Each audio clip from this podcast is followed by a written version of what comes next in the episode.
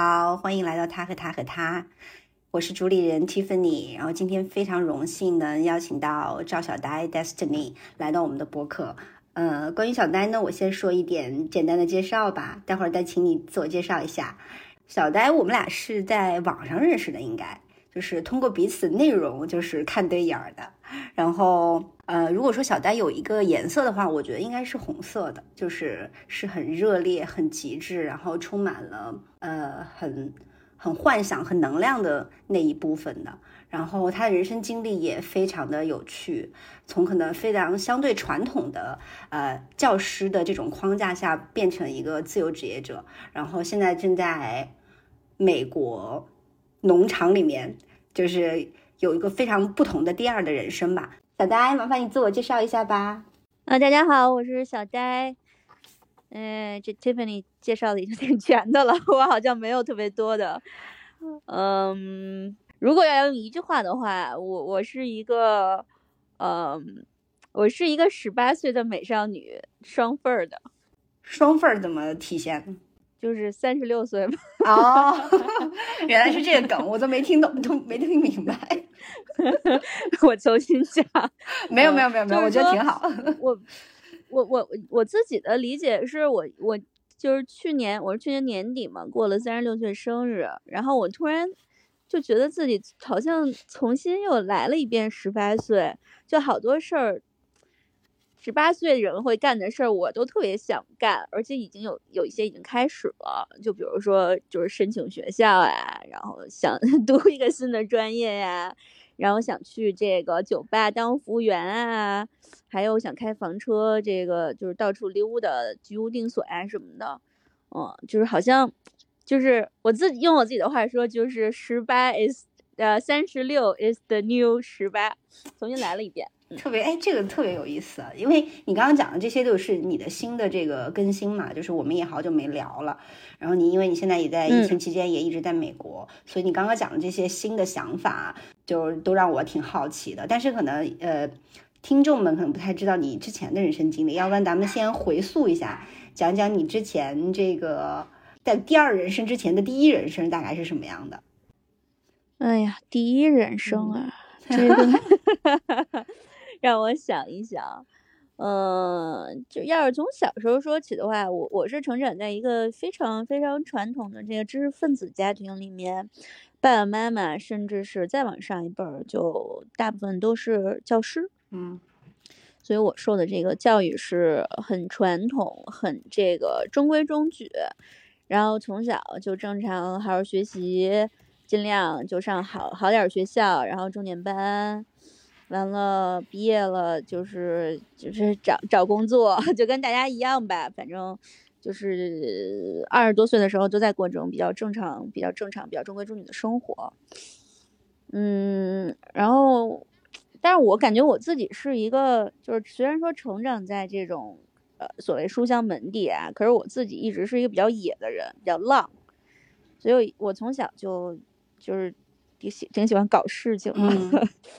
呃，就自己有好多想法，然后也总是挺胆子挺大，敢去干的。所以我第一次辞职就是在我二十八岁吧，二十七八岁，就是我第一份工作是，呃，二十四五岁开始的嘛，然后大概干了三四年，是，呃，回到我的中学母校清华附中去当一个英语老师。嗯，当的也还不错吧，然后。但是我干了三四年之后，我就发现说，嗯，我也可以再继续干下去，然后到六十岁就，嗯，成为一个特级教师，桃李满天下，或者说像我的家长，他们是大学老师嘛，就是，但是也是有那种，就我能感受到当老师有那种成就感吧，培养出很多的人才，所以我才选择做教育。可是我觉得有点亏，嗯。你说我要一直到六十岁退休，我都在学校里。我从小上学就在学校里，我毕业了工作还在学校里，就没有混过社会。所以我就想当一个社会人儿，然后我就把工作给辞了。嗯，就是好多人都不理解，因为那个工作还挺好，学校也很好嘛，然后各方面的待遇啊，然后也是好嫁风，大家就觉得女生当这没错个英语老 师、中学老师是吧？就是特别特别好嫁，大家都喜欢找那个老师。呃，但是我还是就是顺应自己的内心吧，嗯，就把这工作辞了。而且辞之前我也没有说找好下一份工作呀什么的，我就管他呢，先辞了再说。然后后来你就是自己在也在做那个教育培训，但是也在开就是去开拓一些别的，比如说像呃恋爱导师啊、人生导师这样子的工作嘛。就是感觉说 恋爱导师、人生导师是骂人的，哎，嗯，所以用中文说就是有点这意思，然后用英文说呢，其实好像就是对对对。，life coach，嗯 life 嗯 coach，、对对，不是导师啊，coach，不，我们我没我不配，我不配，谁也不配教别人怎么 怎么过一生，嗯因为大家都是第一次做嗯人。嗯，但是我其实这十几年吧，一直干的都是教嗯育，嗯就是跟教育相关的吧。我自己认为还是教育行业，因为教育就是传道授业解惑嘛，对吧？你当老师就是授业呃教课，然后那个解惑，比如说我当 life coach 这种一对一的啊，叫女性成长教嗯练，嗯，这个是叫解惑。然后传道的话，比如说做了一些自媒体啊、视频啊、写写什么、写公众号啊啥的，这些做电台，这个是我觉我理解是传道。嗯呃，然后所有的内容其实无论是说教小孩儿英语，还是说呃，就就不能叫教啊，就是说跟带领女性一起探讨怎么怎么这个活出我们这个更想要的人生，就跟你现在做的电台一样哈，或者说是呃 life coach 啊、女性成长教练一对一的这些这些，我觉得都是在。嗯，怎么说呢？就是在一边自己成长的同时，然后一边也可以把这个经验分享出来，嗯，跟大家一起一起成长吧。嗯，这是我理解的教育。理解。其实，在网上，如果大家对小戴感兴趣，也能搜到他，因为还是有蛮多媒体报道过他的人生故事的。咱们在这儿呢，也就不赘述了啊。可能，嗯，最近的一次就是新闻的一个点，就是说你闪婚的故事，是吧？你在火人节的时候遇到了，呃，认识四天的老公，就和他结婚了。而且和他和他相差十岁嘛，虽然说可能都是很标题党的这种语汇，但是呢，其实大家肯定会很好奇，就是在做了一个职业的那么大转换之后，又在自己的这个个人生活里面做出一些可能呃很跳脱出中国传统式这种框架的这种选择。能不能大概的讲一讲你你后来发生了什么？四天吗？写的是我没那七天么快，五 天，五天，五五天，OK 认识第五天才才上啊，，认识四天，第五天结婚，OK。对对对，这个也也不是最近的了吧？这都二零一九年，现在都二零二二年了，三年前嗯了。我老公嫁我的时候才二十四，他昨天过了二十七岁生日，哦，生日然后快乐！我就说你怎么这么老啊？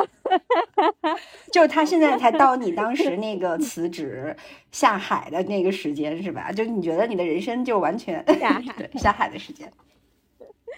嗯，对对对，因为我就就三十六，在过生日该三十七了嘛，所以我其实就我比他大十岁，所以我的就是我二十七岁已经是十年前嗯了。然后有的时候我可能会有点儿，就是有一点儿忘了我曾经那么年轻过。虽然现在也不老啊，但是就是你回想你当时的这个呃心境，比如说，我觉得人二十多岁，就比如说二十五岁，可能一直到三十多岁吧，都是最惨的一段时间。你尤其刚工作也没有嗯钱，然后什么都整不明白，呃，又要混社会，然后还要探索自我，然后还要搞对象，然后像我老公这一不小心就英年早婚的，其实还要处理 家庭的责任啊，然后亲密关系什么的。其实说实话，我觉得挺难嗯的，所以我有的时候现在有的时候偶尔会嗯着急或者不理解他，就觉得哎这么简单道理怎么都不嗯懂。但是后来我一想，哎，我二十七岁的时候我还不如他呢，所以我现在就是尽量让自己可以回到当时，我二十几岁的时候，然后去就是从他的那个角度，从一个这么年轻的人的角度去理解他，嗯，也是一个挺有意思的体验吧。我觉得对我来说也是。就像重新过了一遍二十多岁，重新就跟你生孩子似的，你重重新过了一遍人生。我是可能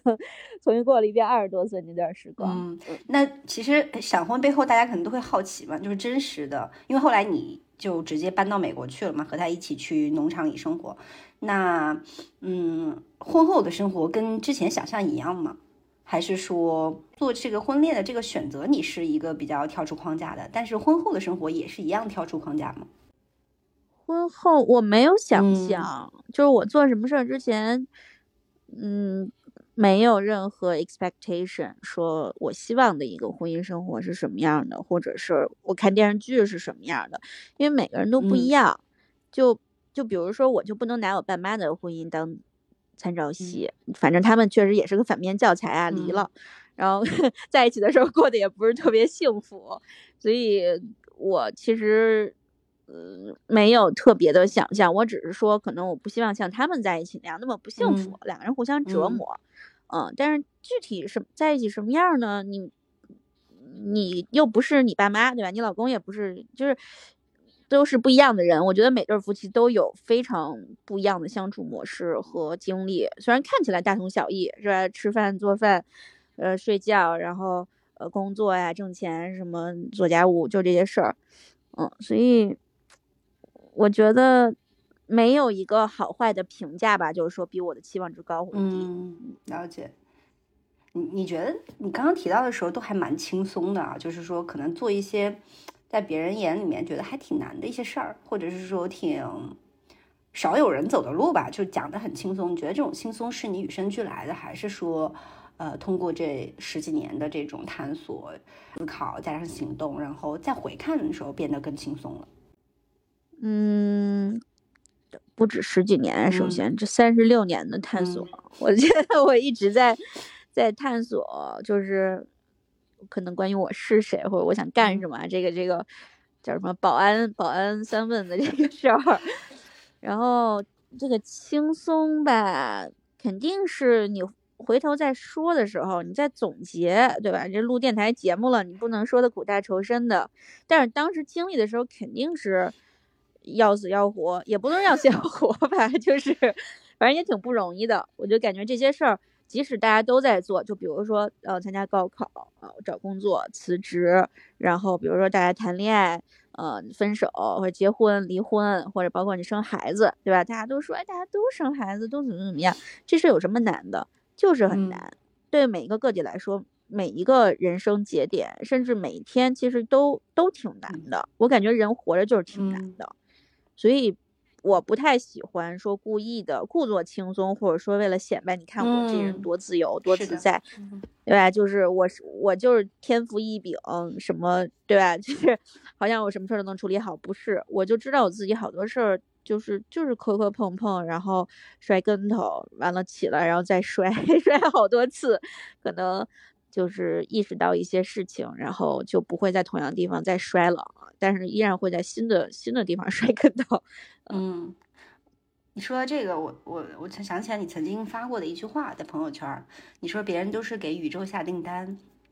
但你是等着宇宙给你发快递。如果他发的是玩具呢，你就玩；如果发的是牛粪呢，你就拿来种花。我觉得这个特别就是像你刚刚总结的那那个点，就是有一种。嗯，很嬉笑怒骂，但是又很轻松戏谑的那种态度去面对人生吧。哎呦，你真是看得很认真啊！必须的呀，那要 采访肯定是还是得多多的了解你嘛。嗯，哎，谢谢谢谢，这就老久以前发了，我记得就是是因为总有人天天身边都有人的特别特别正能量，特别热血，天天向宇宙下订单。然后我心想，宇宙根本就发不过来货，你就这么，这也 买的太多了，下了太多订单了，我就不下，我就等着你什么时候给我发个盲盒过来，我就拆。反正就是大部分可能都是牛粪，你肯定得被臭着，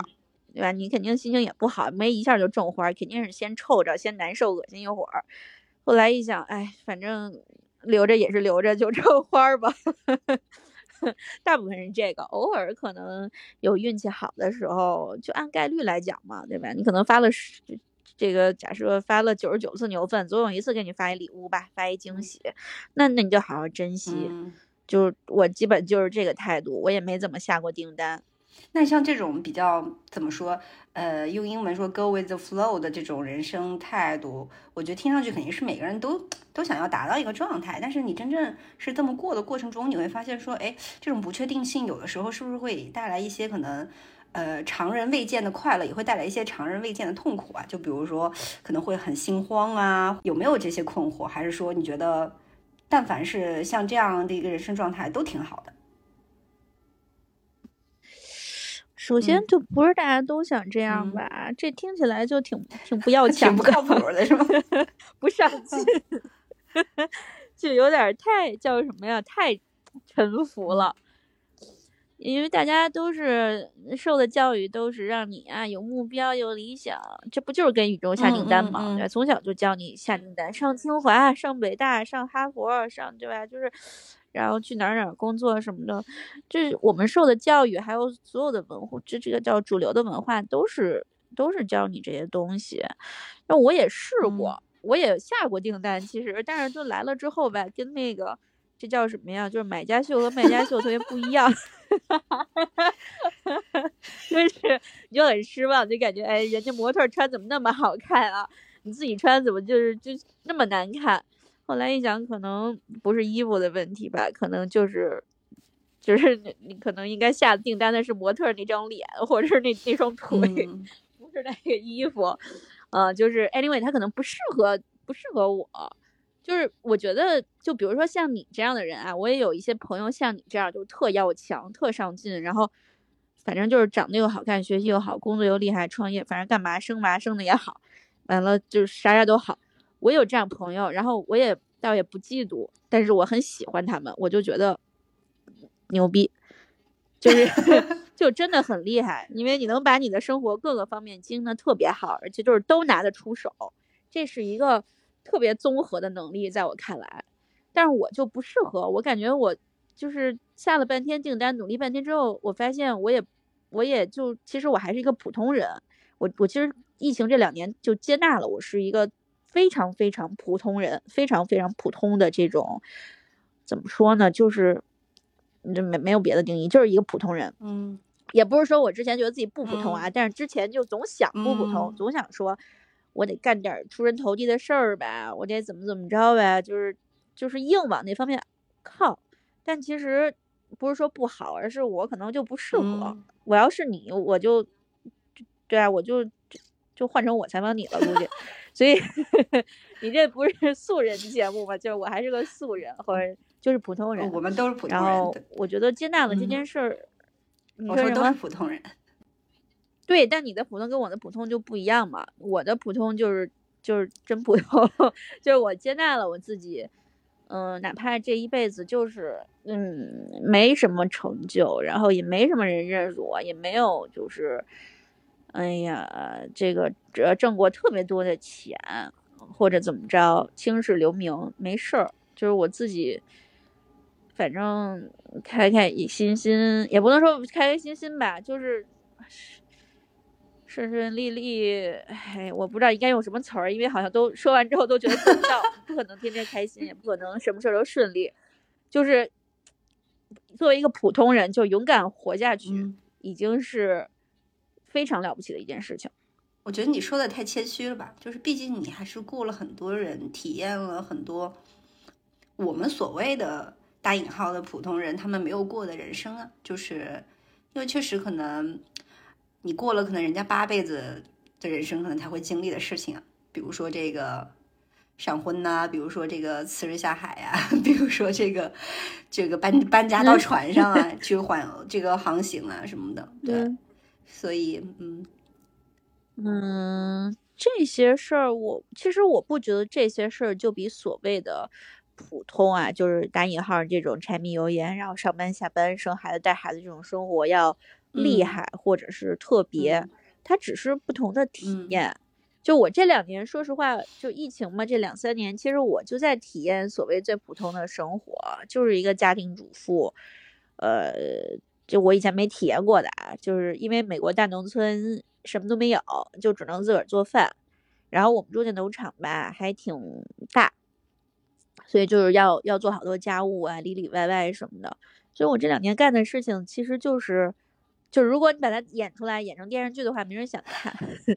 特别特别琐碎。然后，但反而这两年我其实。就是我觉得我我的 spiritual 这个精神方面的成长是最快的，就看起来没做什么事情，但是好像很多事情就豁然开朗了，或者说我就接纳了自己这种 being 的状态，就不像以前就是 doing doing 每天都连着 doing，就生怕浪费时间，呃，学习成长什么？创业呀，工作呀，看书，一年看多少本儿，然后做什么各种节目。好像总要给给谁个交代，但给谁呢？你又说不清楚。你说你是给家长交代呢，还是给还是给粉丝交代，还是给领导交代呢？我好像现在都不需要做这些事情。我我也跟家长联系也不多，然后跟也没有领导，然后也没有粉丝。我已经退役了，已经就是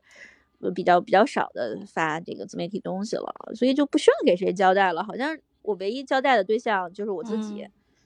那我我自己对自己的 KPI 就是，你今天过的，就是怎么说呢？有没有 inner peace？如果有的话就可以了。嗯，这是一个特别内在的一个标准吧。嗯，就每天你睡前会问自己这个问题是吗？那倒也没那么正式。反正我要是，就是我能感受到嘛，你稍微花一点时间感受自己，就是，嗯。就是我觉得有的时候，或者说在我说实话，在疫情之前吧，可能每天都在忙的时候，看起来很有成就的时候，其实经常每天是很不安的。嗯，内心总觉得说还有什么事没干，哎呀，我是不是得再干点什么事儿？就是总是这个 to do list 特别长。现在就没有这个 list 了，都电脑也不用，本子也很少用，这 就是甚至我手机都不想用，我就自己待着。就真的我在我自己的一个房间里面待着，哪怕我什么都不干，我都不用非得做那块冥想，我就什么都不干，我都觉得挺好的。理解。你能大概就是讲讲你现在农场的一个典型的一天，或者是正常的一天大概是什么样的吗？你刚刚说的前面 doing 的状态是我很熟悉的那个版本的你吗？就是可能哎，经常去做一些极限的运动啊，然后去参加一些活动啊，然后。嗯，突然一下你说变成一个家庭主妇的一个状态，让你就找到了内心的平静，所以还挺想了解农场的生活是什么样的。哎，我给你讲我我大概上个月的生活。好呀，还不是在农场，嗯，是我去泰国来着。嗯，去泰国本来就玩啊，旅游。嗯，因为泰国现在开放了嘛，就只要一天隔离就可以，然后去办落地签什么的，特别方便。然后我就想说，这好久都没出去了，就怎么着也得再出去溜达溜达。结果呢，去泰国大概玩了两个星期吧，就要飞回美国。在我坐飞机，就是第二天早上坐飞机啊，然后前一天晚上，他不得测那个测那个新冠嘛，就是测你有没有病。坐飞机，嘿，阳性，就非常突然，因为前面这么多天都没事儿。而且在泰国大家都戴口罩，其实还挺严格的，我就没想到。然后我我在晚上，哎呀，我就那天晚上我就在机场嘛，我就一个人坐在那椅子上，我就开始想哭吧，哭也没有用。然后我就各种打电话，我就想说，首先我是不是得把机票取消了？这还挺贵的，对吧？也飞不了了。然后呢，我就想说，那怎么办呢？在泰国是。是给我送医院急救啊，还是怎么着？然后上网查查查，查了半天，然后人家说泰国这边都是自行隔离，就没人管你。然后我就给那个泰国那些官方，反正各种什么旅游局吧，什么移民局乱七八糟各种局打电话。但是晚上他们本身一个是可能就没有什么人值班，或者就派一个人值班。然后另外一个是他们那英语我真的有点听不懂。经常不会说，或者是说的特别就是泰泰式英语嘛，所以最后联系半天也没联系出来，怎么着？反正大概的意思就是说，你就自生自灭吧。反正我们泰国这个 最近每天也是开放旅游之后，每天有好多好多人感染，所以政府也管不过来，医院也管不过来。然后我就上小小红书查攻略，我就看看谁也在泰国得了这个 新冠了，怎么办的。然后人家就说，有的是住院了，住十五天嘛，就是帮你隔离，然后给你治病，给你。这个就是管吃饭、包吃包住，然后一看哇，特别贵。我心想，我有这么多钱，我干嘛住院？然后还有另外一些人就说，就是居家隔离。居家的意思就是说，你就租一民宿或者是酒店，可能都不一定能收你啊，因为你得病了。反正就就就是你住一民宿，你别出来祸害别人。然后你自己在屋子里头，就每天就在屋里待着，待到你什么时候阴性了，你就可以出来了，就可以走了。然后我当时身上也没有太多钱，反正我就我就预算还有限啊，是因为泰泰铢特别少当时，然后我就找了一个机场特别近，大概机场十分钟的一个民宿，就挺挺破的，就真的有点像是泰国农村郊区的那种地方啊，开车就是绕了绕了好多这种曲里拐弯的小胡同，最后去了，这个很便宜，大概人民币一天就不到一百块钱吧。然后我就进去了，之后赶紧又戴着口罩，也不愿意跟人多说，也又是半夜，而且有时候不想传染人家什么的，然后赶紧就就进去开始睡。我就在这个房间里面待了十几天的时间。然后呢，所有东西都是我在泰国当时还有一个，就本身是我的，呃，叫什么呀？follower，是我之前做视频的一个迷妹吧，一个粉丝。然后我们俩是到泰国之后才第一次见面，就网友了好久。结果在泰国，在曼谷就就是他请我吃了顿饭，我们俩见面就聊得特别好。后来就隔一段我不就得病了吗？结果，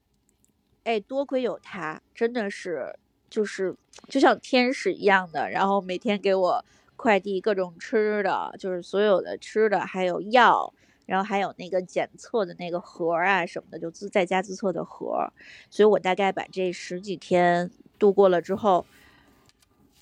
就就是自自己测就是阴性了嘛，后来才出来。然后出来之后，我又跟他玩了一段时间，就是就在曼谷又旅游了这么一段时间嘛，因为觉得很很感激他，而且这个女孩也很有故事，非常有趣。然后我想跟你分享，就是我在隔离这段时间，这十几天里面，在这个小小黑屋破民宿里面，这段生活特别简单，就是。每天吃的东西就是鸡胸肉、香蕉、橘子，还有药，然后喝好多好多水，然后也没有什么事情可以做嘛，因为那屋子特别小。本来还想说锻炼一下，但身体又不好，难受嘛，所以就也真的也没有锻炼。然后带了本书呢，也没心思看，就都生病了，又觉得自己干嘛呀，还逼着自个儿学习什么的。所以我这十几天的时间，其实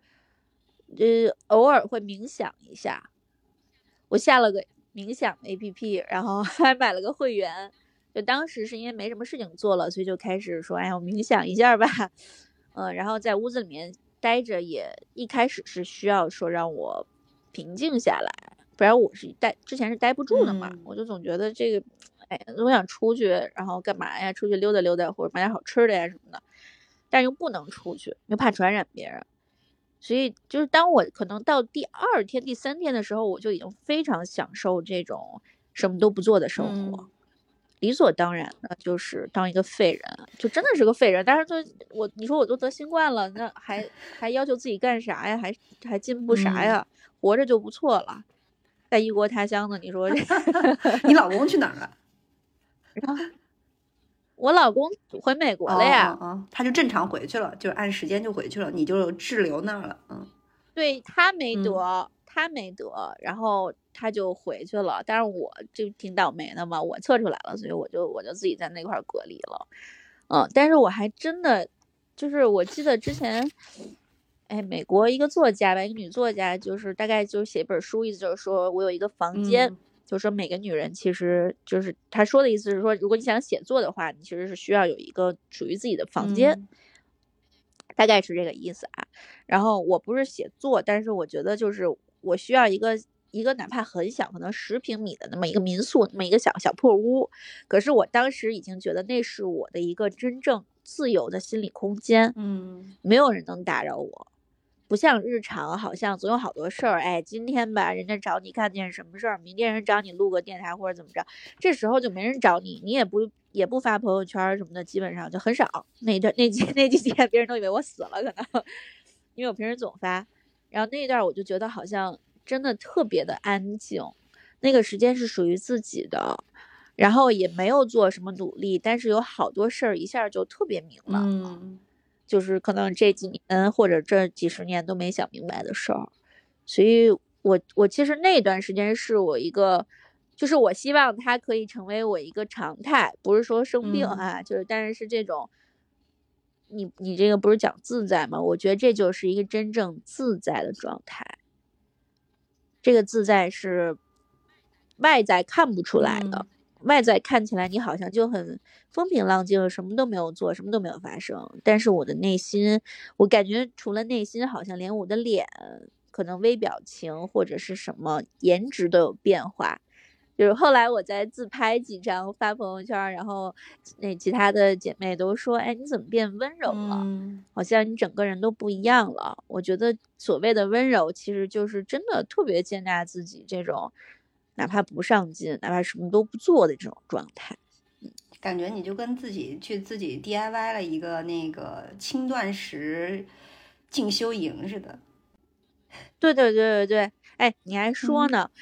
那个一个轻断食，这个是我经过这十几天的隔离啊，我姐妹给我弄的，你看都是什么呀？鸡胸肉、蟹肉棒，这是蛋白质吧？然后香蕉、橘子、水果，稍微有一点碳水嗯啊，但是水果，然后矿泉水儿没了。所以这个特别 非常健康。然后我大概瘦了十对磅，我也没有特意减肥。之前减肥，我天天又锻炼又干嘛的，又 fasting 也没瘦，结果就这么这么吃了十天就瘦了十磅，然后再加上这个，我之前一直特别想参加的一个活动啊，就是全世界都有叫 Vipassana，我不知道你有没有听说过啊？嗯是这种，就全世界都好多地方都有点儿，那个点儿呢就相当于是一个庙，嗯然后这活动是免费的啊，就是你去那儿十天，大家就是，但是你这个筛选啊，要报名特别特别特别难，选上特别难。但是这十天里头呢，你们都在一个就是大大黑屋里头，嗯然后大家一起就每天不说话冥想，止语的那种，嗯呃，到饭点儿嗯了，呃对，止语，但是一共十天，呃，你可以在大黑屋里面，后面一些天你也可以，就每个人有个小黑屋嘛，你可以就回去睡觉，但是你也甭什么都没有，甭玩手机，甭看书或者跟人聊天啥的，没有，就是止语，就是纯十天，就是这么待着，然后到饭点了，大家一起吃饭，就是这样。我之前就一直想去这个，但是特别难报名。嗯你可能比如我现在报，能报上年底的就不错了，还有写剧场的小作文什么的。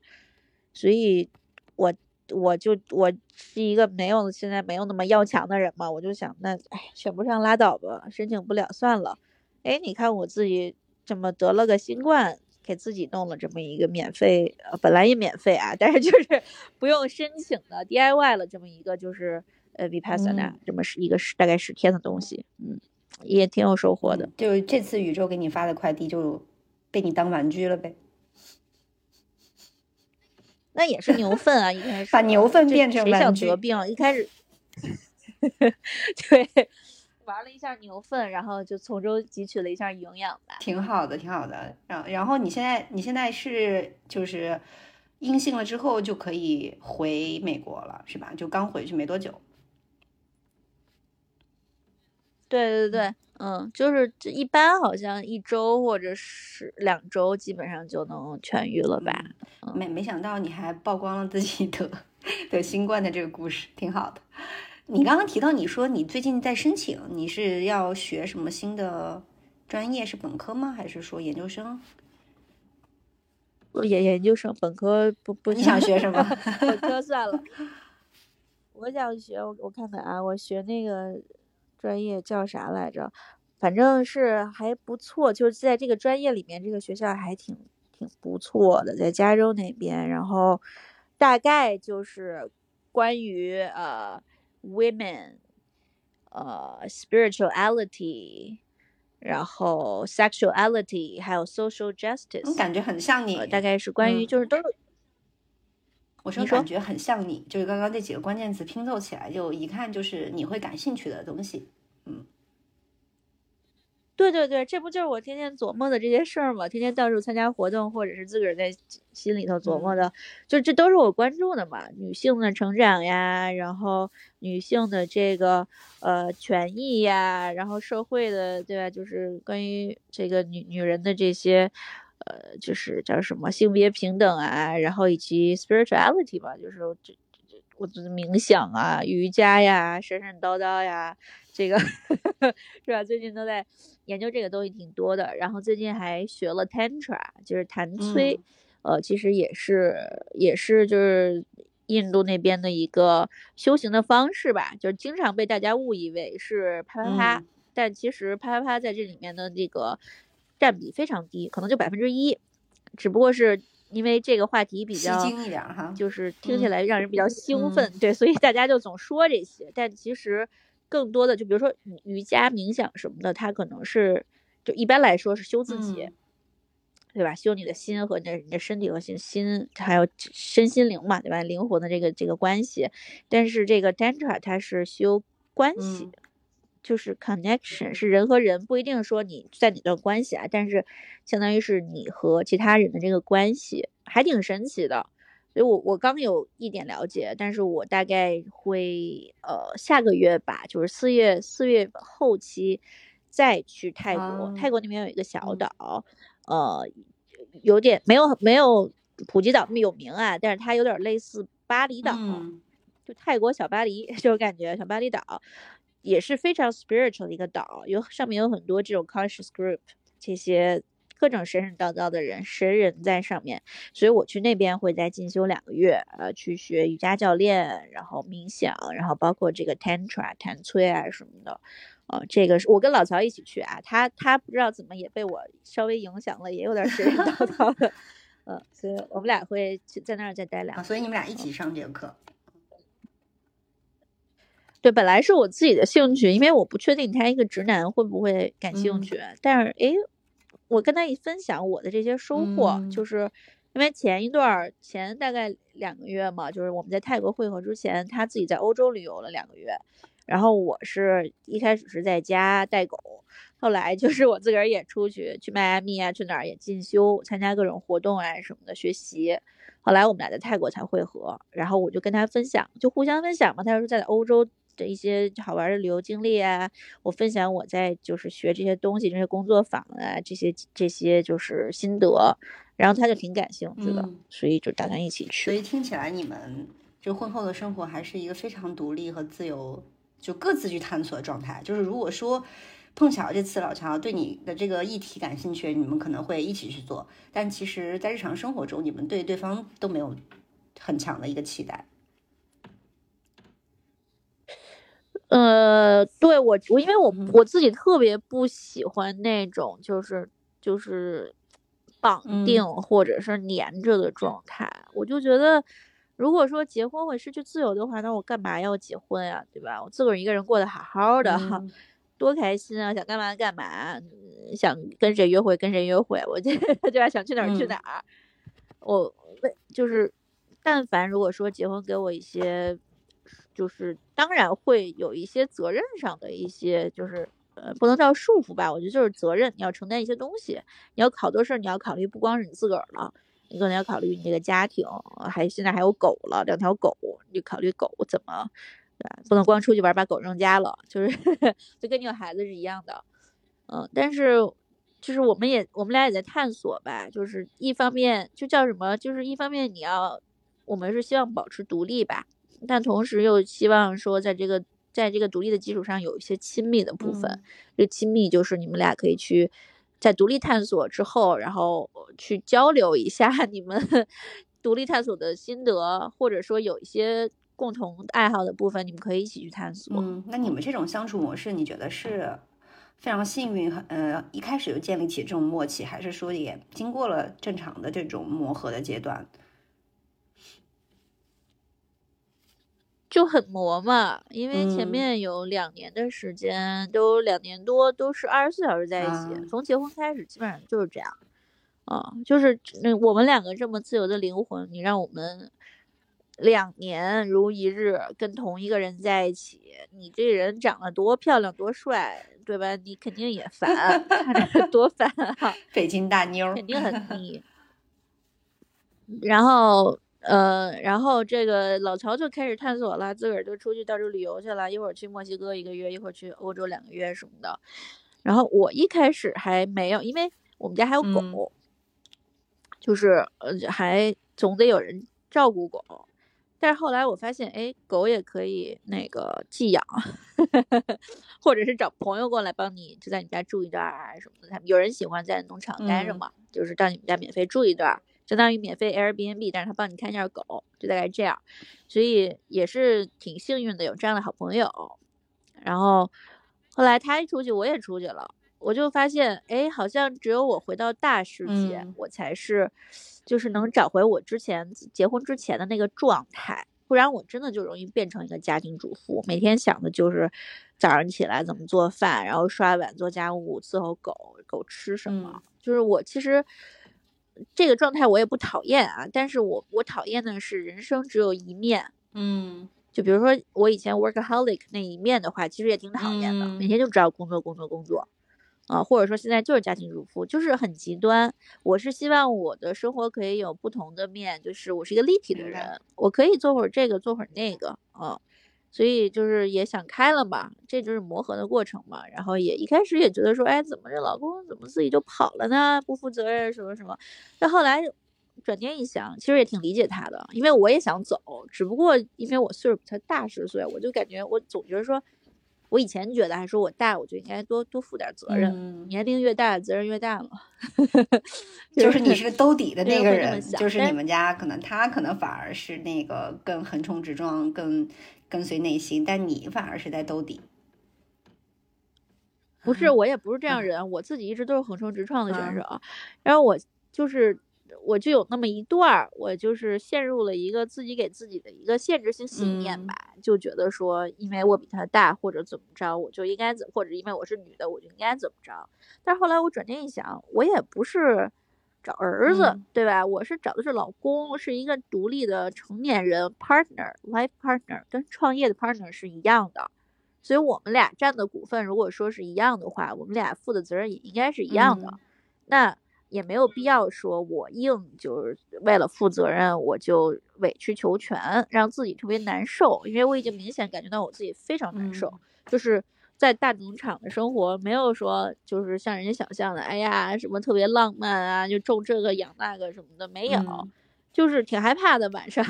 因为大嘛，然后晚上还有好多小动物。前两天我们家那个那个农场就是下雨，然后那个树啊，就是树树干叫什么呀？树枝特别大那种树枝倒了，还把篱笆给砸砸坏了，还砸死了一只小鹿。嗯你想想，挺吓人的，一个尸体在那儿。啊，你走到那儿看见，就是眼睛那儿都已经凹了，然后被好多动物吃了。我们家狗好像还吃了点儿，弄得满头都是血。就是其实挺吓人的，嗯所以那个生活我觉得没有那么理想化，但是我也没有想着把它想得很理想化，我就觉得就是随时随机应变呗，就遇到什么事儿了，你甭怕，就就接着呗。那那比如说老公跑了，也没真跑啊，就是老公自己探索自我去了。然后我后来想，哎，我也探索自我呗，对吧？狗这事儿没那么难解决。嗯你花钱找那个寄养，或者说后来我好朋友帮我看了一个月的时间，就挺好的。然后我也是去开始去，我就喜欢这些，就是最近吧，一直都挺感兴趣这些 spirituality 的东西，所以就是修炼呐、啥的，就就出去参加这些工作坊去学习，所以也就马上就找回了之前的状态。我感觉我只要一出去玩，整个人都精神焕发，精神小妹儿。然后颜值也高了，然后这个就是感觉自己特别性感，就是在家里你就感觉自己灰头土脸、黄脸婆什么也不化妆，但是出去你参加活动，你肯定得捯饬一下吧，弄个发型啊，化个妆，穿个什么好看的比基尼啥的，所以就一下就觉得，哎，我好像又活过来了，我好像回到大世界了，我是一个属于大世界的人，我绝对不是一个就是我自己可能不太适合做这种就是 family 我们或者家庭主妇吧。嗯，刚刚你说的那个，我觉得还挺好的，就是你总结自己是说单一一面都不行，保持了挺清醒的一种自省，就是这一点，我觉得其实是比较难得。就就算是做可能在别人眼里觉得挺出人意料的决定，但是其实你自己还是蛮清醒的，你并不是那种完全就是没有分析，然后跟着感觉走的那种人。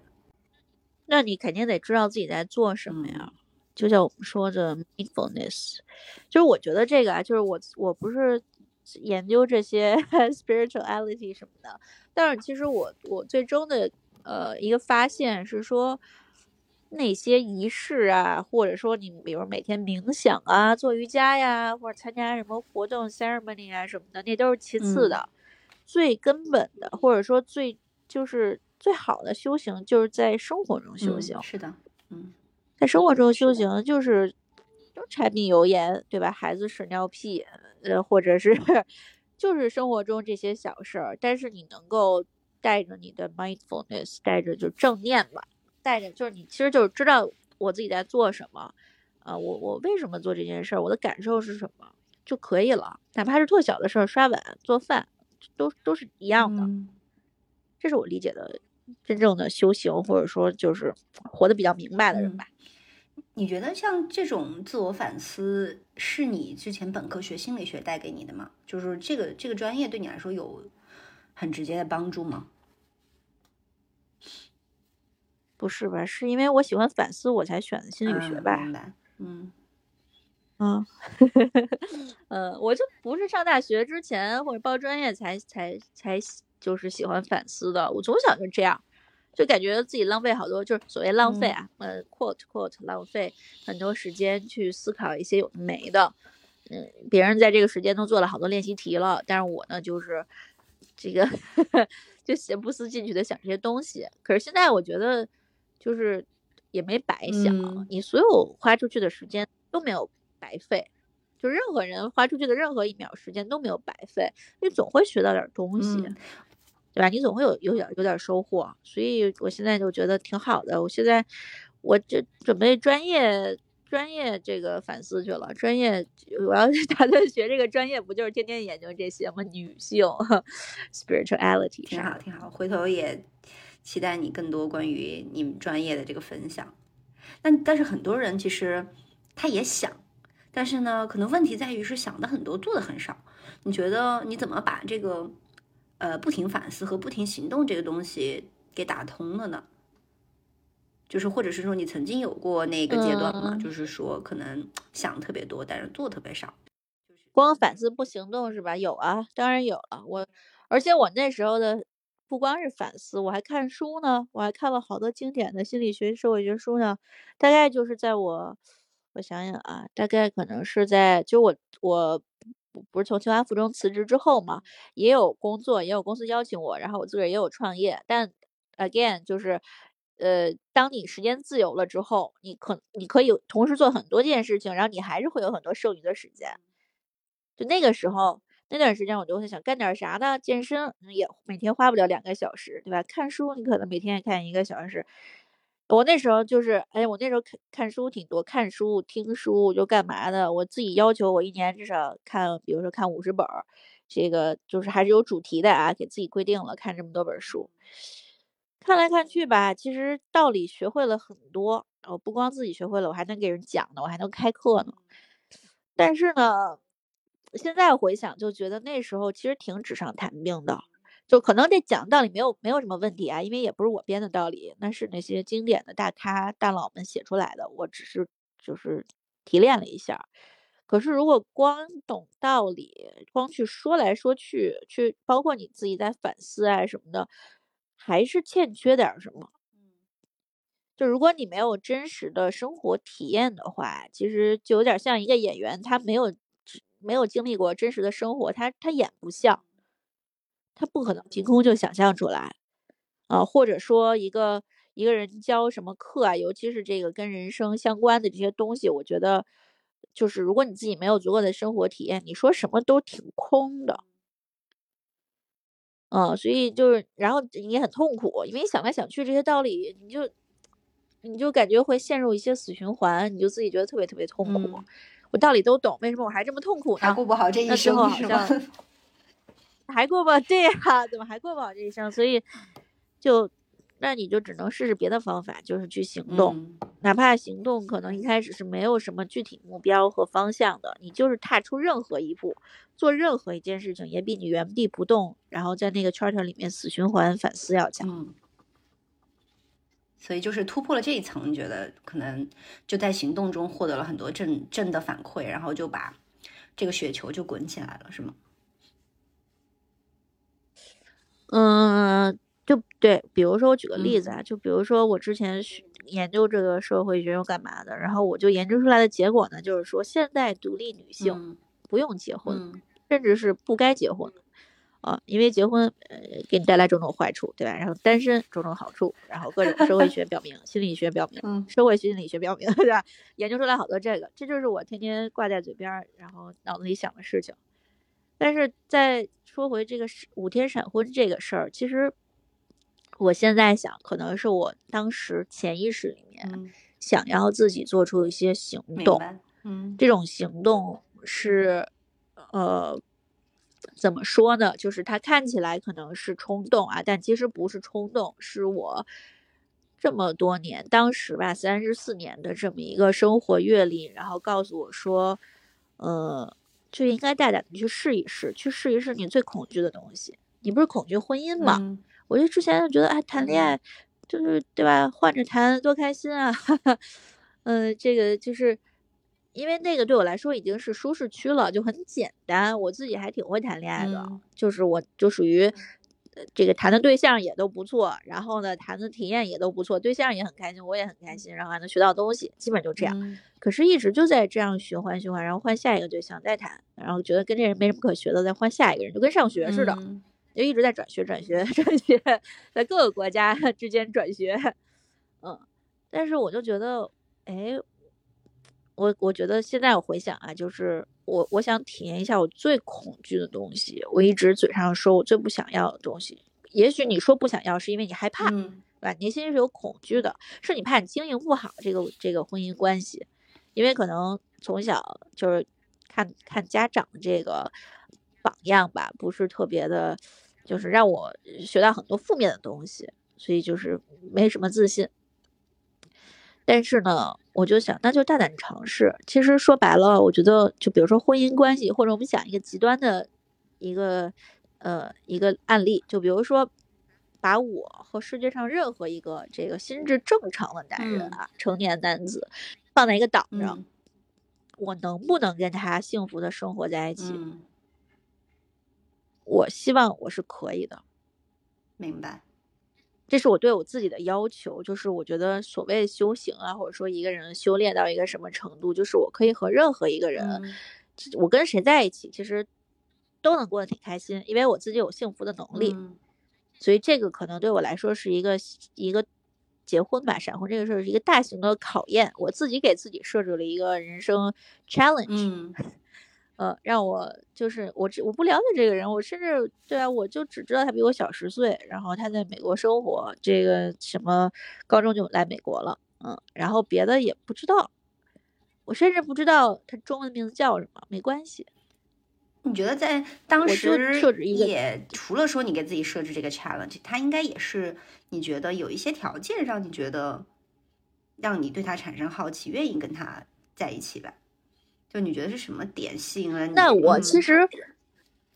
我觉得我还挺，就是比如说谈恋爱方面，我还挺随和的。就这个人，但凡有一个优点我欣赏，我就能跟他，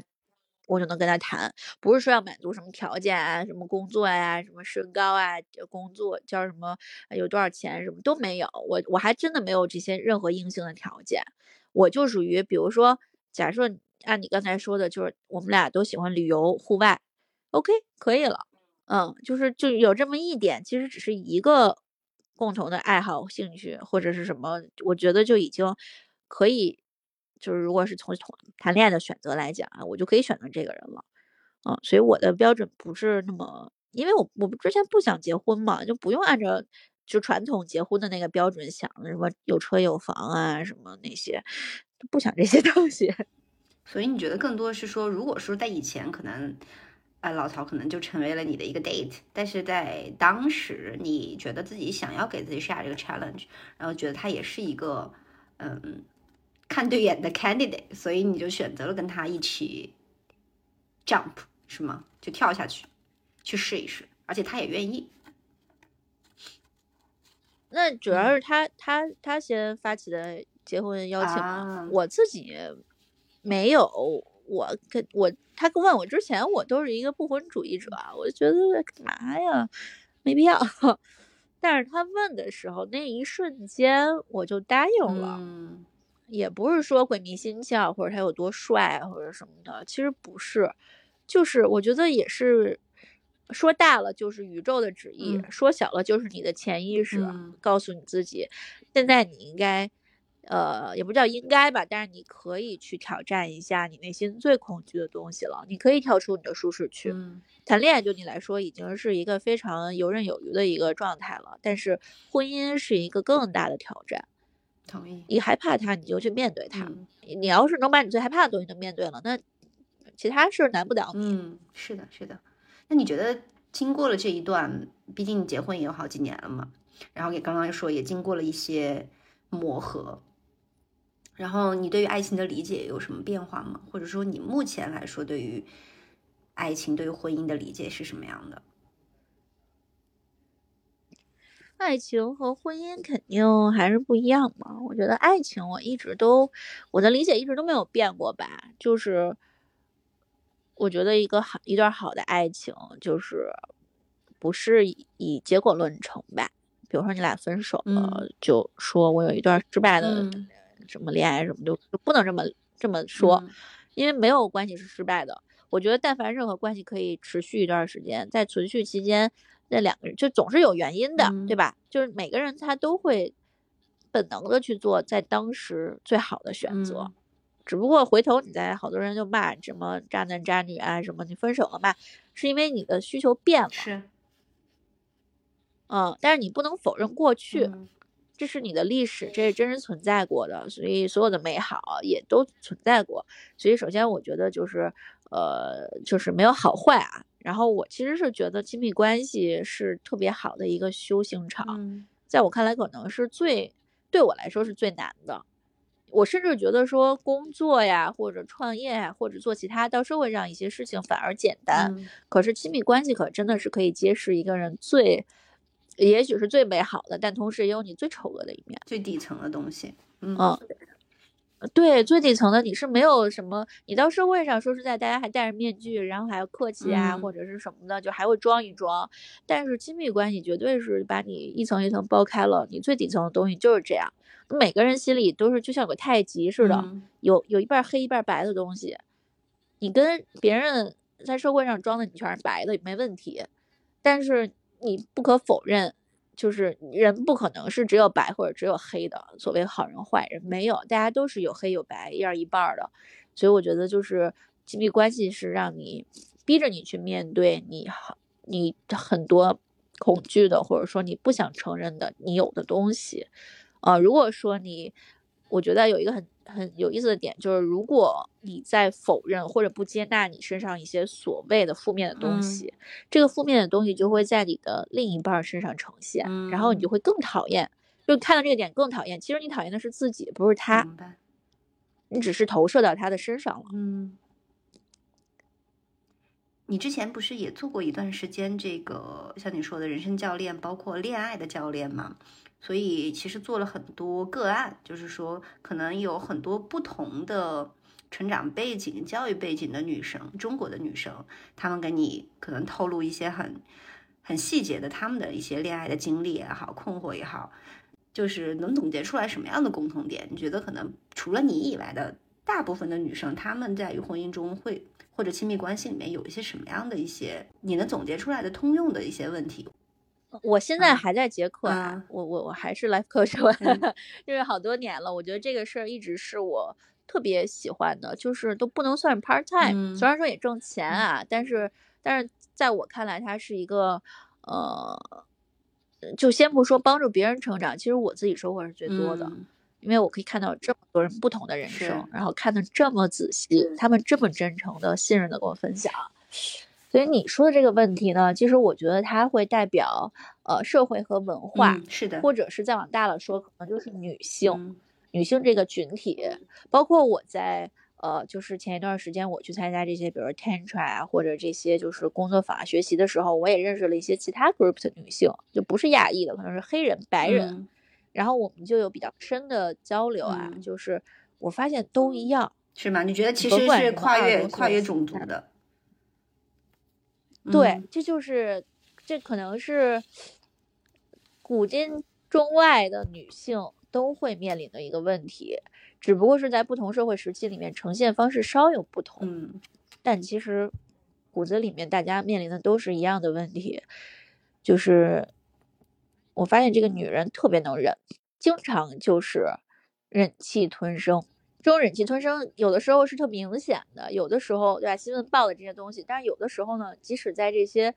就比如说你啊、我呀、这种就是所谓独立女性，看起来特别独立、特别自信，这个这有力量的女性身上也会发生。包括我反思我自己，还有我看的这些所谓就比如说优秀精英女性啊，这个这找我来 coach 的女孩儿，都一样。你还是在感觉说，就这个点啊，我其实我给你分享一下原因嗯，吧。也是我在跟那个黑人女孩聊天的时候，然后她跟我分享一段特别精彩的话。她说：“啊，她说 Destiny，你知道吗？人类女性是世界上唯一一种生物，每个月都流血，嗯但还不会死的。那你想想，比如说狗，它也会来大姨妈，但可能是半年来一次好几个月才来一次啊。对呀，一半年才来一次，所以就包括其他的动物都是一样。所以你看，只有人类女性是这样。其实，就是大家比如说作为女性都来大姨妈，也没觉得有什么。但是你仔细想想这个事儿，其实挺挺难的，相当于你每个月都受伤，对吧？你说你让一个男的每个月腿都折了，流血，他肯定过不好。但我们还正常上班儿，正常的 function 嗯在社会上，在家庭里面，对吧？去做各种各样的事情。所以其实就这一点，就不说别的，就不一定生孩子啊，因为大家不一定都生。但是就光大姨妈这件事儿来讲，其实每个女性从十几岁开始，我们的意志是世界上其他的生物无法比拟的。嗯为什么女人这么能忍，能做出这么多成就，或者当然也包括在生活中忍气吞声啊，就是因为我们这个 will power 是太强了，就这是生理的这嗯些天生的生理结构带来的。生理结构，然后再加上社会，对吧？这嗯就深了。要讨论的话，这社会这这个女性运动嗯什么什么乱七八糟，这都带来的。但是就怎么说呢？就这个事儿，我也想过说，就比如说女性特别能忍这个事儿，它肯定是双面的。一方面，你可以做出很多了不起的事情，嗯就比如说现代女性，你承担的压力，或者说你的工作量吧，对吧？你说在这个呃，假设就是在婚姻中，我们男女对比，城市白领男性和女性，男性的工作就是上班挣钱，嗯，把这个做好了，大家就会觉得你是个合格的男性。是，但是女性的工作呢，上班挣钱，对吧？你不能靠男人养，你是独立女性。然后呢，你还得漂亮，对吧？你这个得会会化妆，我们家的狗在叫，你得会化妆，得保养皮肤，你得做医美，对吧？就轻医美，完了整容什么的都做，脸得好看。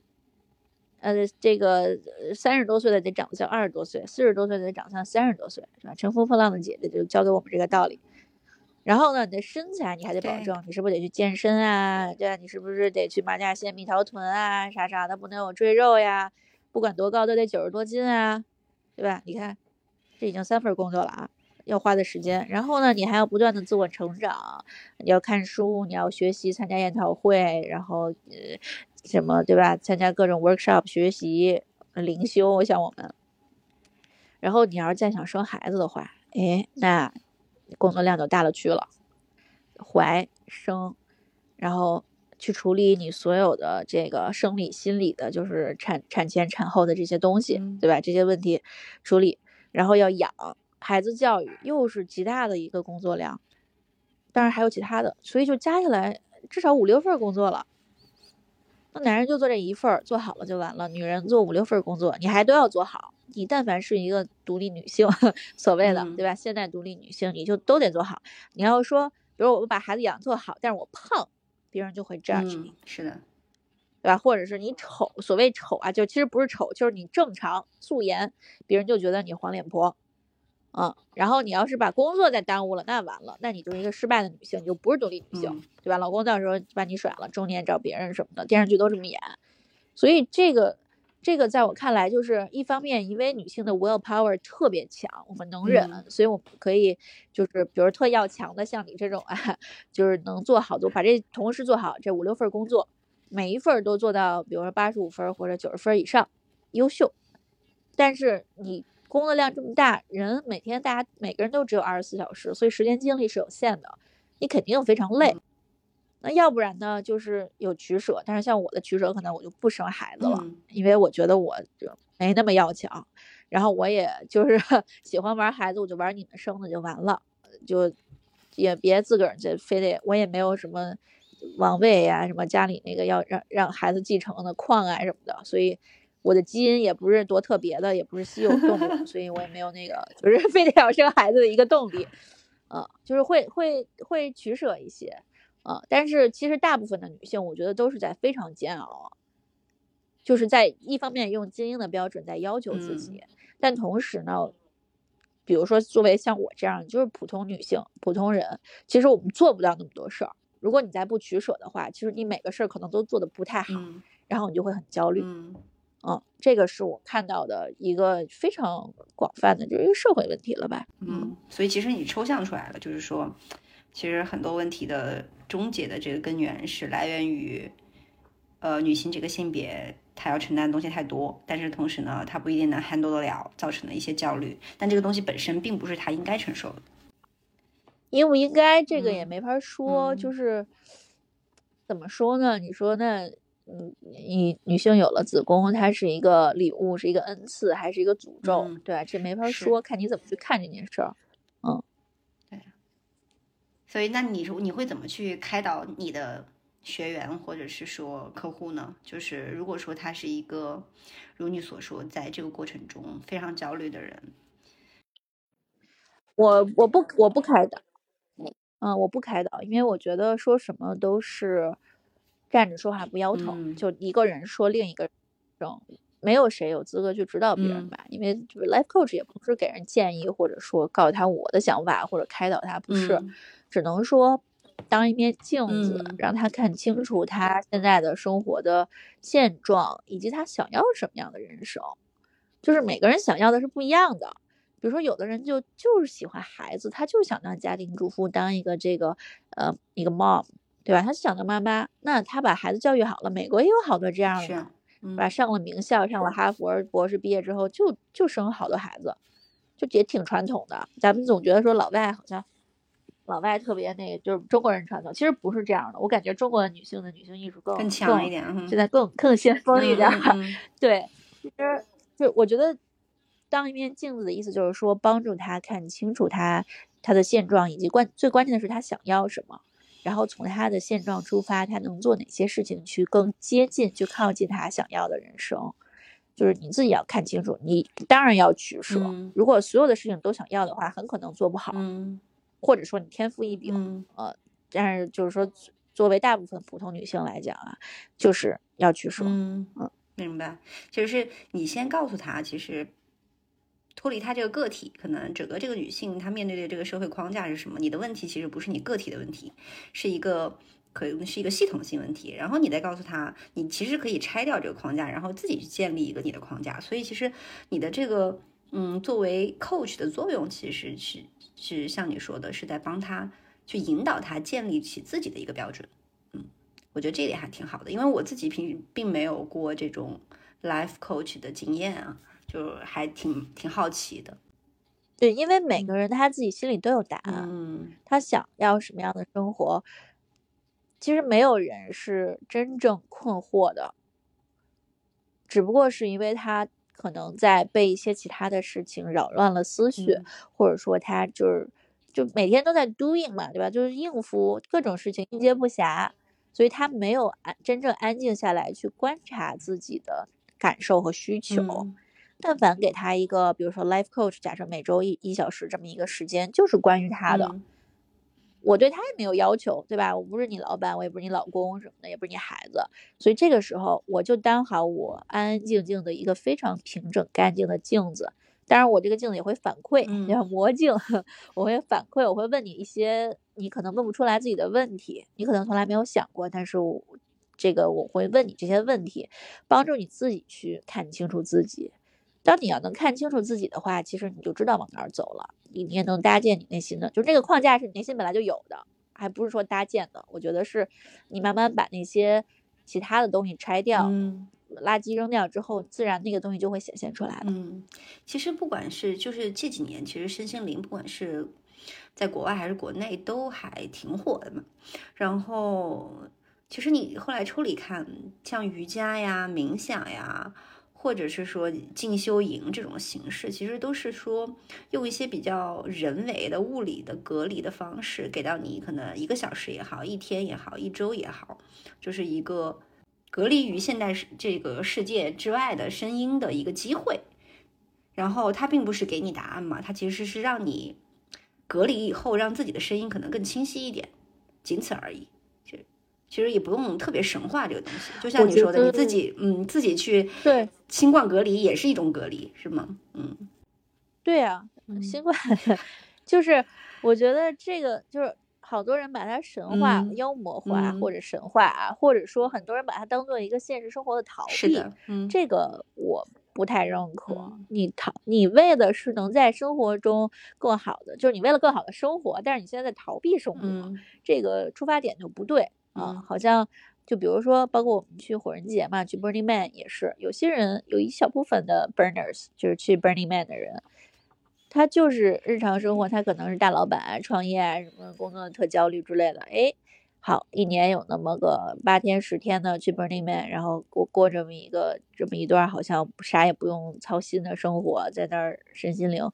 然后再回到之前的生活，他这不是就是逃避吗？嗯我觉得你真正的一个心态是说，这是一个开端，嗯。就无论你参加一个什么工作坊、什么课程学习，它是个开端，它是种下了一个种子，但这个种子应该是在你的真实的生活中、柴米油盐中生根发芽，是让你在体验过了说这种，比如说自己认真的就是跟自己相处，然后倾听、被倾听，或者真正的无条件的接纳自己之后，你你体验过，你知道这是什么感受了，你在生活中就可以继续去延续它。嗯更重要的是在生活中这一部分吧。嗯嗯，但是你你觉得是说很多就是去接触身心灵的人，就是还是有一种把它当解药，可能想得到一个具体的答案的这种心态的，是吧？呃，我也没有一个具体的数据，嗯但是有些人我能感受到他们嗯是这样，就是他们带着一个不是特别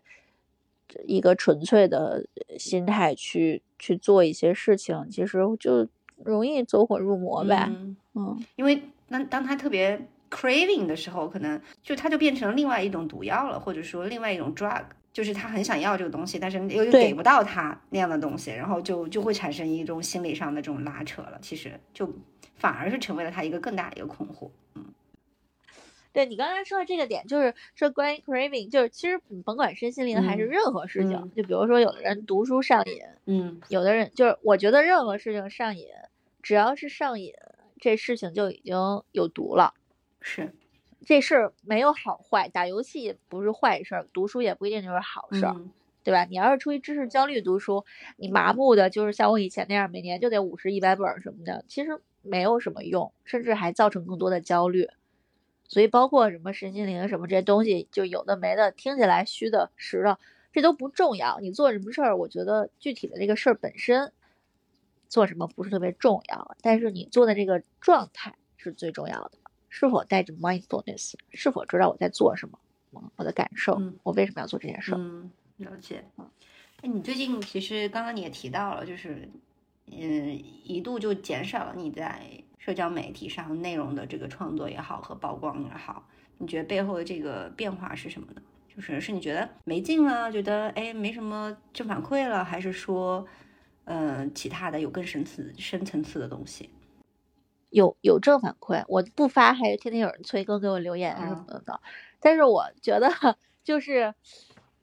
可能是自己能够带给自己的，就是所谓这种 inner peace，、嗯就是自己内心平静给自己带来的正反馈是更大的，以至于我不需要什么外界的自媒体啊，或者是必须要出去做一些非常就是 exciting 的这种活动啊什么的，就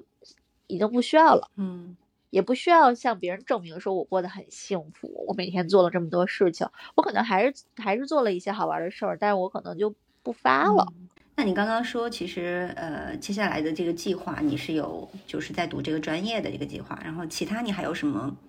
新的 inspiration 吗？你的 checklist 上又新增了什么有趣的体验？嗯，我也嗨，我也没下订单啊，我只是想想了一想，嗯就是因为我想读的这个，虽然说是在加州吧，去也不难，但是我还是不不太喜欢在一个地方生活很久，所以我还是想就是上这个 online 的部分。嗯然后只有就是开学典礼、毕业典礼，还有中间儿的一些活动要真人去啊，跟同学一起来活动，呃，这个就让我物理上自由了嘛，嗯就是这个叫什么地理地理上自由了。啊，自由了之后呢，不是一个是下个月跟老曹一起去泰国，就是修炼 修仙儿去，修仙两个月，然后呢，还有是去，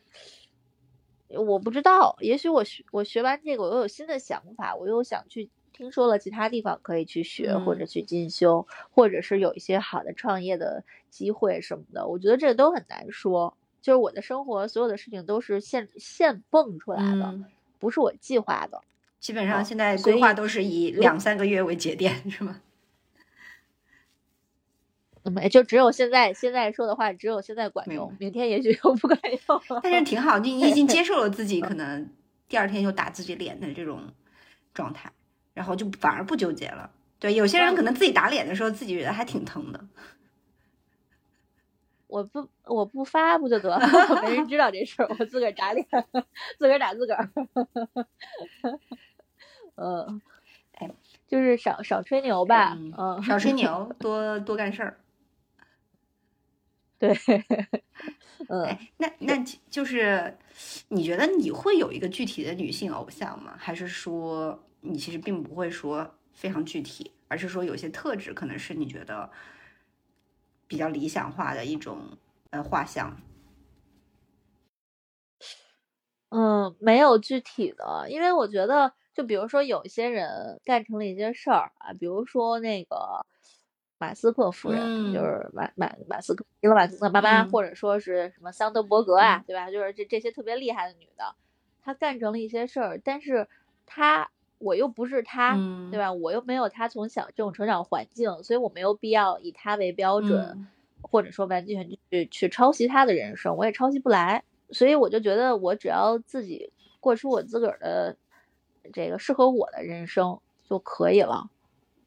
但是你说的这些特质，确实有一些，我觉得不分男女吧，就是我在任何嗯人身上看到，其实我现在已经练就了一个本领，就是我跟一个陌生人见到，嗯然后我看他的眼睛，或者我在他的身边待几分钟，嗯我其实是可以感受到这个人的 energy。就这个说出来很虚啊，嗯但是我就是我经过我的验证，比如说，我就一开始碰到这人，我就怎么着都不舒服，浑身难受，嗯讨厌他的 energy。嗯我可能在真的在接下来，假设跟他相处了一周的时间，我就就就是，当然也有可能是因为我我就是我预先这么想，我讨厌他，然后我就讨厌他，有可能。但是一般来讲，就是我尽量，比如说作为 life coach，我对自己的要求是我尽量不去 judge 别人，可是我的感受是真实的。嗯比如说我就是浑身难受，这是真实的，或者我胃疼，对吧？或者我哪儿心脏跳得快是难受，然后我发现就是还挺准的，所以我觉得就是我喜欢的这些特质能从一个人的眼睛里看出来，嗯，或者是在他身边能感受到这种，在我看来就是每个人的眼睛都很不一样。就是他的眼神很不一样啊，无论大小还是就长得好不好看，单双眼皮儿这都不重要。但是这个人的眼睛如果是又清澈又深邃的，这种是我最喜欢的人，无论男女、嗯老少中外。嗯你觉得你未来会有嗯就回国的打算吗？就是把你在国外吸取的这些身心灵的东西，因为其实我更多是从一个用户角度出发，就觉得国内还蛮缺少这些的。就是当然现在也开始有一些创业公司在做，但是我觉得做的深度还并不是那么够吧。就是如果说你能成为一个这样的传播者的话，我觉得还挺好的，挺造福我们这样的用户的。呃，我我觉得有这种可能吧。我自己嗯还是就是我自己有一个特质，还是创业者的嗯特质，所以也就是不排斥商业啊。虽然我每天在嗯这儿修仙儿，嗯 我觉得呃，就是有这种可能性啊。可是要天时地利人和，就比如说现在回国肯定不行，嗯现在这个再给我隔离，隔离二十一天，然后就是嗯、呃然后包括我自己的自己的这个就是 input，嗯我觉得 before output，、嗯然后有就是厚积薄发嘛，我还是会应该需要有更多的这个 input。虽然我最近这两年两三年的进步挺大的，但我觉得呃，我还是如果真的做一个产品的话，我是希望可以做的非常就是对别人是有有很大的帮助，而不只是一个纯商业的，就还是有一点这个情怀在里边的。嗯。然后我想做的其实是一个可以整合到就是全世界这个 retreat，就是 spiritual retreat，、嗯。让全世界有这么多好的地方，巴厘岛，还有泰国，还有比如美国迈阿密，对吧？佛罗里达州，然后还有哪儿哪儿哪儿各个国家，呃，每个地方啊，包包括那个呃，像我去过南美洲啊，秘鲁的这个叫什么亚马逊雨林里面，还有萨满，是吧？对吧？这些东西都非常有意思。它是结合了旅行、环球旅行以及这种各种形式的 spiritual 的一些 workshop retreat，所以是让人在一个就是很新奇，然后很很兴奋、很快乐又很平静的环境下去探索自己的内心，嗯而且是一群人这样。我想做的肯定是，就比如说十个女的一起，八个、十个、十二个，大概这种小小的 group，呃，这样的女性一起去做这样的事情。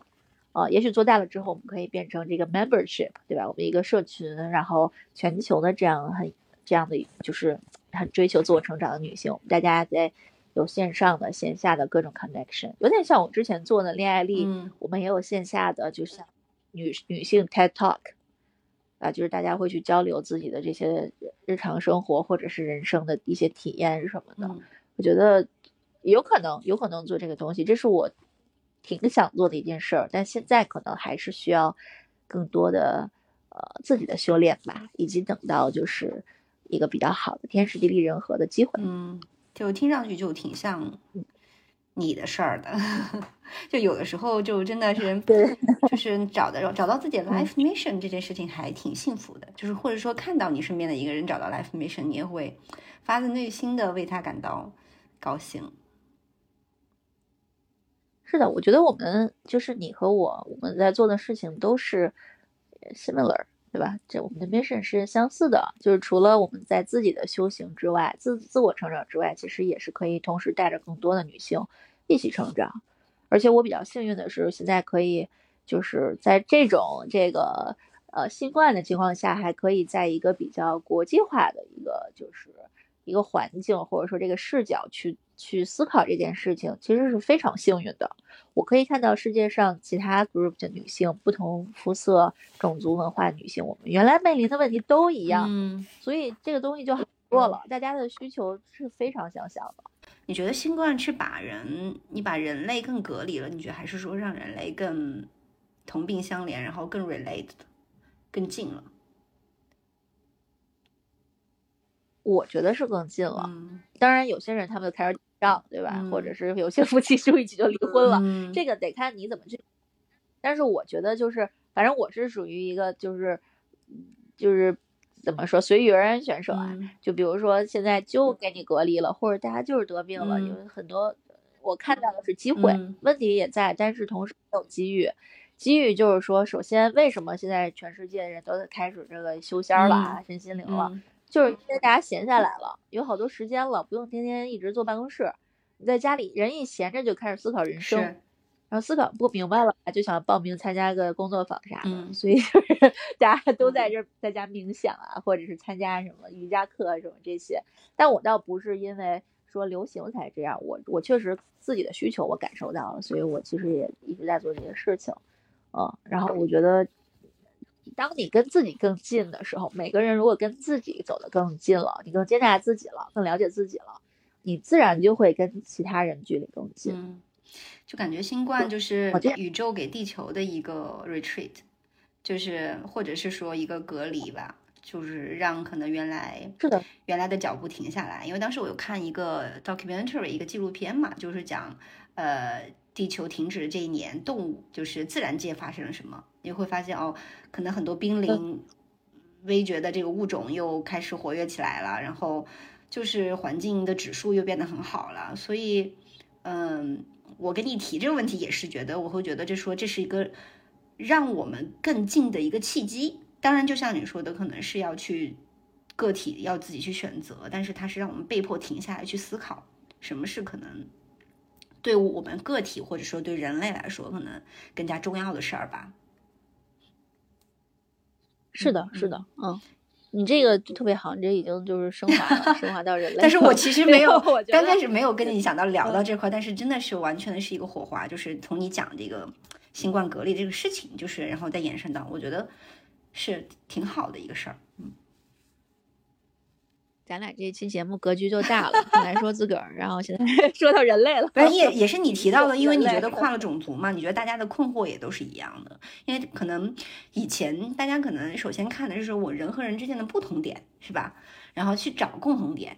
但是是不是可能，嗯、先去看到共同点，像你说的，你先看一个男的，或者是说一个一个人，你先看自己有什么样的契合的地方，能跟他共存下去，可能反而是一个让自己可能更幸福、更自由的一种思维方式，maybe。是的，是的，嗯嗯，就是共同点以及不同，其实就是不同点。我觉得有些人把它看作一个矛盾的一个，就是叫什么导火索，但你同样也可以把它看作一个学习的机会。嗯你就看看，哎，人家原来是这么想的，这么生活的，哎，就是多了一种可能性，对吧？对自己来说，就是也是一种学习。嗯这个在就是无论是国国家之间，还是说伴侣之间，我觉得都是，嗯就怎么看待、怎么对待这个不同。谢谢小呆今天宝贵的时间，嗯因为现在已经是美国时间的凌晨了。然后谢谢大家的聆听，谢谢小呆，谢谢谢谢，我去呃跟老头睡觉了，拜拜。好，拜拜，拜拜。Life is like a big merry-go-round. You're up and then down, going in circles, trying to get to where you are. Everybody's been counting you out, but where are they now? Sitting in the same old place, just faces in the crowd. Well, We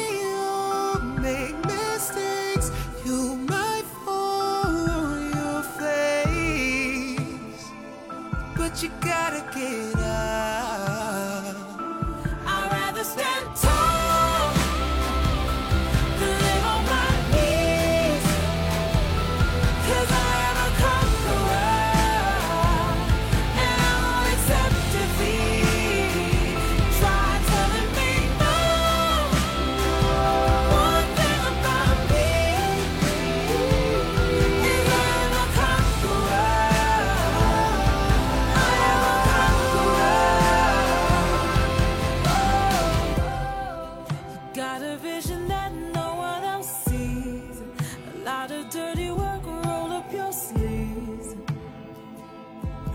Remember, there's a war out there, so come prepared to fight.